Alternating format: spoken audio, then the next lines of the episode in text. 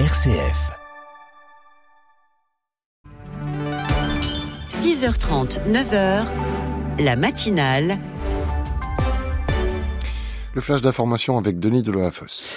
Bonjour, bonjour à tous. Bruxelles accueille un sommet européen crucial ces jeudi et vendredi. Les 27 doivent s'accorder sur une rallonge du budget de l'Union européenne, notamment pour soutenir l'Ukraine financièrement. Ils doivent également donner leur feu vert au lancement des négociations d'adhésion de l'Ukraine. Cependant, un homme pourrait tout bloquer, c'est le Premier ministre hongrois Viktor Orban. Il est contre cette adhésion. L'Ukraine est connue pour être l'un des pays les plus corrompus au monde, a-t-il déclaré. Il prône plutôt un partenariat stratégique avec Kiev. L'Union européenne s'est accordée par contre pour réformer son marché de l'électricité. Cet accord permettra de stabiliser les marchés à long terme et d'accélérer le déploiement d'énergies renouvelables et non fossiles, a indiqué la ministre espagnole de l'énergie, Teresa Ribera. Cet accord a été obtenu au lendemain de l'accord adopté à la COP28 de Dubaï, appelant notamment à opérer une transition vers une sortie des énergies fossiles dans l'optique de la neutralité carbone en 2050.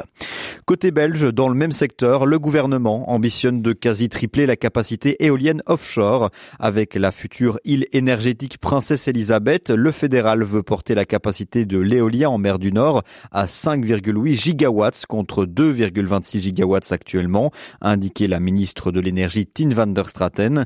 Les, les principaux ministres pardon, du gouvernement fédéral ont aussi approuvé l'accord avec Engie portant sur la prolongation de 10 ans des réacteurs nucléaires de Doul 4 et Tihange 3. Enfin, un accord a été conclu en même temps sur des capacités supplémentaires en batterie et sur de nouveaux parcs éoliens en mer.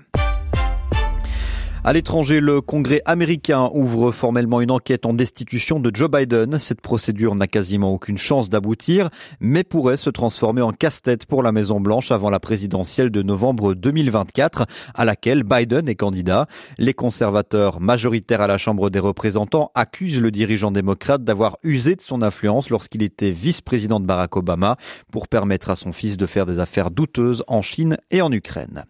Et puis le nouveau réseau social Threads débarque ce jeudi midi en Europe, conçu par Meta, le groupe Facebook, Instagram, WhatsApp, comme une alternative à X, ex-Twitter.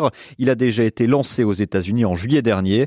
Il s'agit d'un réseau de microblogging, un espace de dialogue sur lequel on interagit avec des messages relativement courts, 500 signes maximum qu'on peut enrichir avec des photos, des vidéos, etc.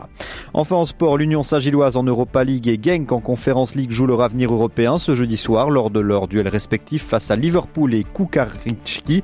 Le de Bruges et la Gantoise tentent eux de valider la première place de leur groupe toujours ce soir en Conférence League. C'est la fin de ce flash.